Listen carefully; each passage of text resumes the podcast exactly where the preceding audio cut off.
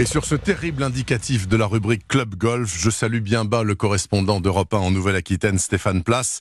Stéphane, bonjour. Bonjour Bernard, bonjour à tous. Stéphane, pendant un mois, nous allons vivre, en tout cas vous, au rythme de la Coupe du Monde féminine de football. Mercredi, rappelons-le, les Françaises affronteront les Norvégiennes, puisqu'on parle de très haut niveau conjugué au féminin, et c'est tant mieux. Une question très très simple, Stéphane Place. Dans le golf, est-ce que les tricolores, les filles donc, est-ce qu'elles brillent?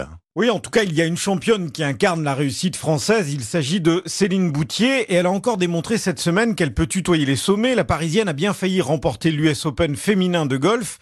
94e mondial, Céline a craqué sur la fin. Du coup, elle a terminé cinquième ex aequo de l'épreuve. Quelques difficultés au putting, mais franchement, c'est un résultat extrêmement prometteur dans un tournoi du Grand Chelem. Et d'ailleurs, Édouard Bréchignac, entraîneur national du pôle France Girls, s'est empressé de lui envoyer un texto de félicitations, de remerciements aussi pour la confiance qu'elle inspire au golf féminin tricolore. Moi, j'espère que Céline, elle va marquer le très haut niveau féminin français en gagnant plusieurs majeurs. Le golf français, c'est une histoire, c'est une transmission. C'est des femmes qui ont déjà gagné, euh, Catherine Lacoste, Patricia Meunier-Lebouc. C'est vrai qu'en termes de représentation sur euh, le tour majeur, donc les tours américains, depuis maintenant des années, il y a plusieurs françaises. Il y a eu euh, une française pendant longtemps à tour de rôle. Maintenant, elles sont 3, 4, 5 depuis plusieurs années ce qui n'est pas le cas chez les hommes, c'est vrai. On peut être performante, j'ai envie de dire, ou performant de manière très différente en golf. On peut être puissant ou on peut être euh, très précise, très à droite. Et du coup, bah, c'est vrai que ça permet au,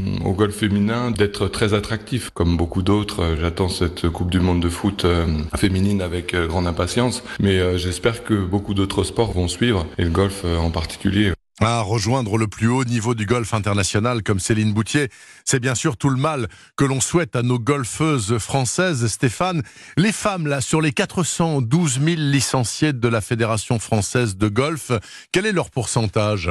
Environ 30% et l'entraîneur national que l'on vient d'entendre remarque que les golfeuses ont généralement un sens du collectif plus affirmé que les hommes. Elles sont beaucoup moins individualistes. Tiens, au passage, j'en profite pour saluer Sandra, golfeuse du Havre et fidèle auditrice de cette chronique, qui précisément nous donne de temps en temps des nouvelles de son équipe normande. Le golf, un sport qui offre les mêmes chances de réussite finalement sur le parcours à un homme qu'à une femme. On l'a dit, c'est la précision qui fait la différence et le par, hein, bien sûr, pas la puissance. Les mêmes chances de réussite, les mêmes déconvenues convenu aussi, Stéphane. Il y a un mot qui fait frémir d'ailleurs les golfeurs comme les golfeuses, c'est socket.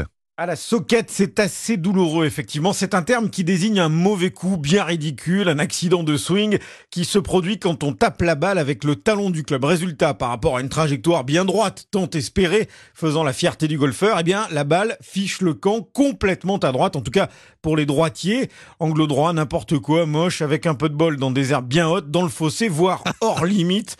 La soquette vous met un coup au moral, c'est vrai. Mais vous, vous l'avez le moral, je le sais, vous êtes en pleine forme. Merci beaucoup Stéphane Place. Je vous souhaite un très bon dimanche là-bas en Nouvelle-Aquitaine.